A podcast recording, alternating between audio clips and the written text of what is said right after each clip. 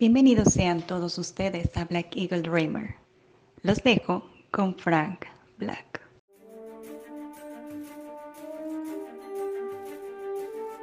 Tim Burton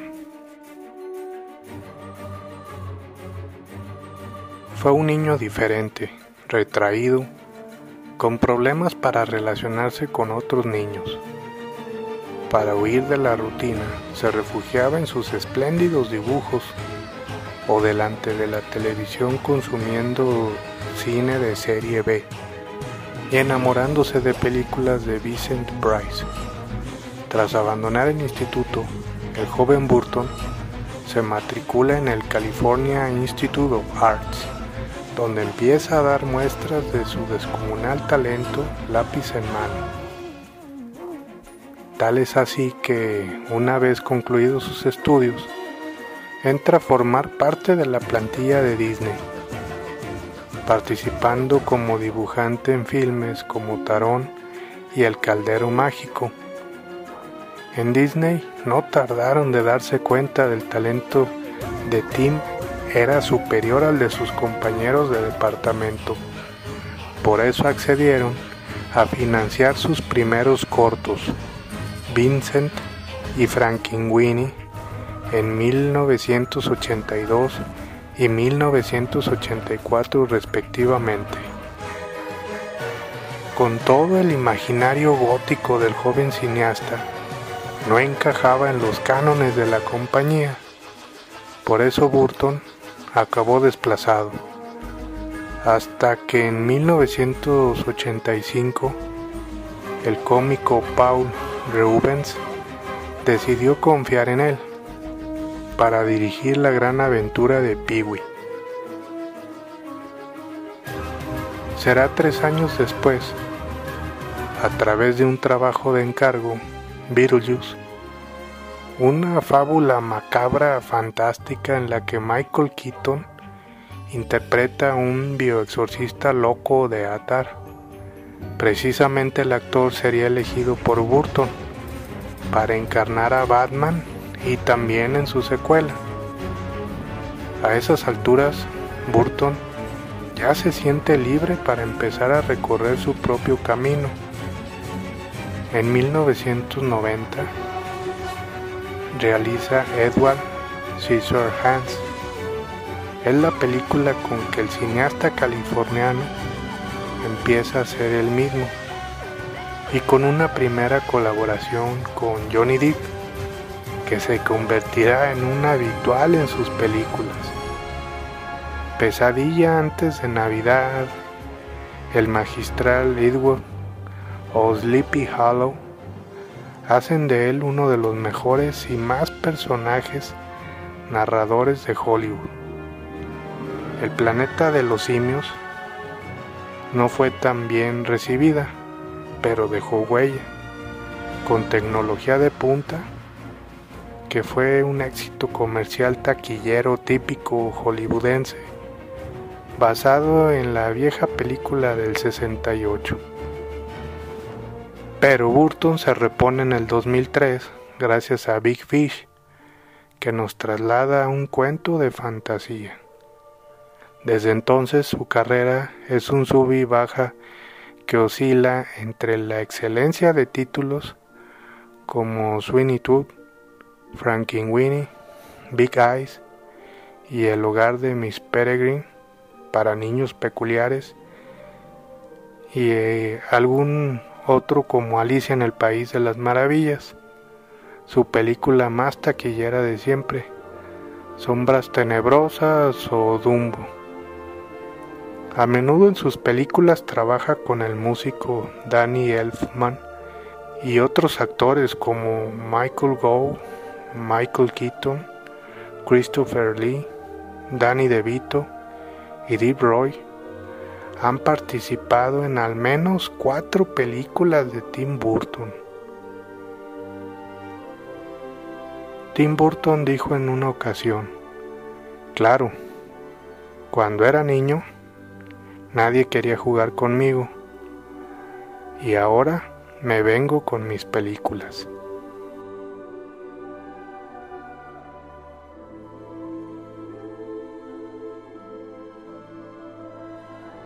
Soy Fer Cedillo Ortiz y nos escuchamos en mi próxima entrega. Hasta la próxima, amable auditorio.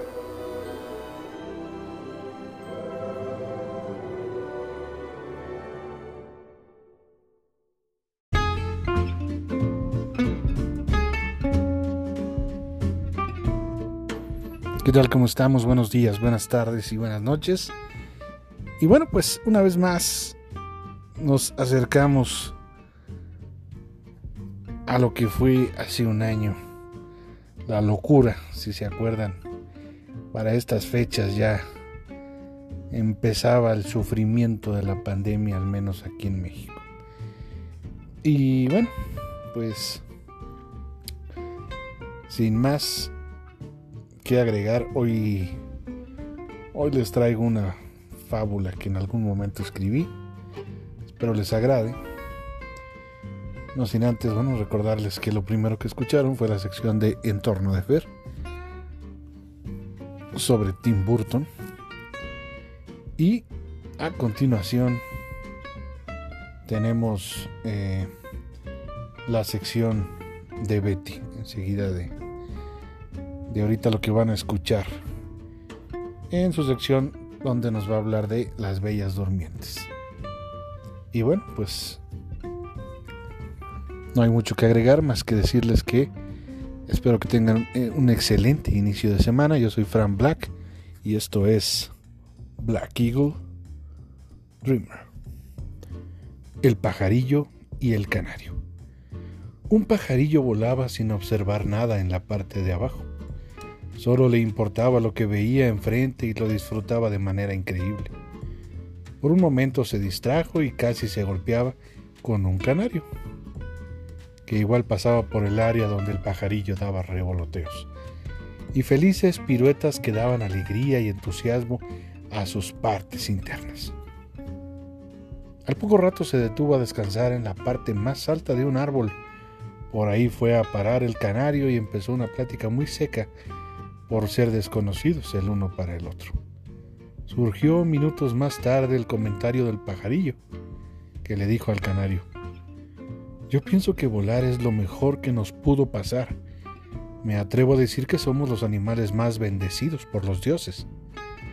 Y el canario le contestó, puede ser, pero si supieras las ventajas que tienen todos los animales allá abajo, y nosotros no. A lo que sorprendido contestó el pajarillo, pues nunca me he puesto a investigar sobre ningún animal, ni me importa. Sigo insistiendo que somos superiores a todos. Al poco rato, cada uno siguió su camino despidiéndose uno del otro. Al día siguiente, volviendo a darse su relajante travesía por los aires, decidió hacer un tipo de zigzagueo por los árboles. Mientras que por los aires, un poco más arriba, veía el canario todo este espectáculo pensando en lo arriesgado que era. Bajó y le comentó de manera prudente al pajarillo que dejara de hacer tal cosa. Que en ocasiones había animales peligrosos por los árboles, a lo que el pajarillo simplemente ignoró y juzgó loco, ya que sabía que esos animales no podrían alcanzar esas alturas. Pero apenas pensaba aquella idea errónea y ya había un leopardo esperando al pajarillo con las garras preparadas. Y bueno, pues supongo ya saben cuál es la moraleja. Juzguen ustedes. Espero que tengan eh, la motivación. Recuerden que pues, prácticamente ya estamos en el Día Internacional de la Mujer. Y no diré que felicidades, no diré nada sobre el día porque cualquier cosa que diga será usado en mi contra. Entonces, pues solo, solo les comento que hay que recordar este día. Cada quien que lo recuerde y que lo utilice como mejor le parezca. Y bueno, pues con esto nos vamos. Y aquí nos escuchamos el miércoles.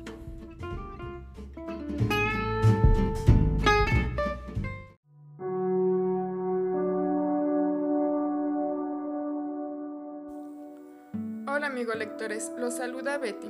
Como siempre, deseando que tengan una excelente semana y un maravilloso día. Hoy por acercarse el Día Internacional de la Mujer, les traigo una excelente recomendación. Si bien no esté escrito por una mujer, las mujeres son el centro de la trama. Del libro del que les hablo es Las Bellas Durmientes, escrito por Stephen King y Owen King en 2017. Este libro comienza con un vendedor de drogas que al estar con una mujer en la cama es interrumpido por fuertes golpes de un ser que no es una mujer muy normal, pues después de cruzar unas pocas palabras estampa la cabeza del hombre en la caravana. Luego de esto se va como si tal cosa y se entrega voluntariamente a la policía. Esto lleva a desencadenar una serie de cosas que solo Dulling puede detener. En las noticias comienza a sonar la noticia de una enfermedad que solo se contagian las mujeres y los efectos son un sueño del que no pueden despertar y que las comienza a llenar de un aparente capullo que las cubre completamente. Nadie sabe cómo comenzó, pero llega a donde las mujeres comienzan a dormirse y un chico, por el desconocimiento de las consecuencias que traería retirar la seda de su madre, lo hace y su madre despierta y completamente ajena se vuelve contra su hijo y lo asesina. Comienza a cundir el pánico en la ciudad y las mujeres y los hombres comienzan a acudir a las tiendas de autoservicio a comprar bebidas energéticas y con vendedores de drogas a buscar cualquier cosa que las mantenga despiertas por el máximo de tiempo posible. Nuestras protagonistas son la mujer de la caravana, Eve, la jefa de policía, Laila y su esposo, quien es el psiquiatra en la cárcel de mujeres de Dulling, donde también es centro de la trama las mujeres presas aquí. Al leer este libro no puedes dejar de recordar a los humanos recientemente acudiendo en pánico a comprar papel higiénico, entre otras cosas. Después de que la mayoría de las mujeres quedaran envueltas en un capullo, a los hombres comienzan a ocurrírseles grandes ideas, como quemar a todas las mujeres, entre otras cosas. Este es un libro lleno de subtramas y reflexiones acerca del papel de las mujeres en la sociedad y en la vida de los hombres. Conocemos hombres que realmente son una basura y hombres que harían cualquier cosa por una mujer. Es un libro complejo de recomendar, pues las más de 700 hojas, pero les aseguro que es una excelente historia que te mantiene pegado a las hojas y que te da tantas sorpresas que no puedes saber en lo que terminará. Podría hablarles más de dos horas de este libro, pero sería mejor que ustedes lo leyeran. Espero que no se intimiden con las más de 700 hojas o con los libros muy largos, pero que realmente valen la pena y se adentren en esta, trama. Por mi parte es todo. Adiós y pasen la salvo.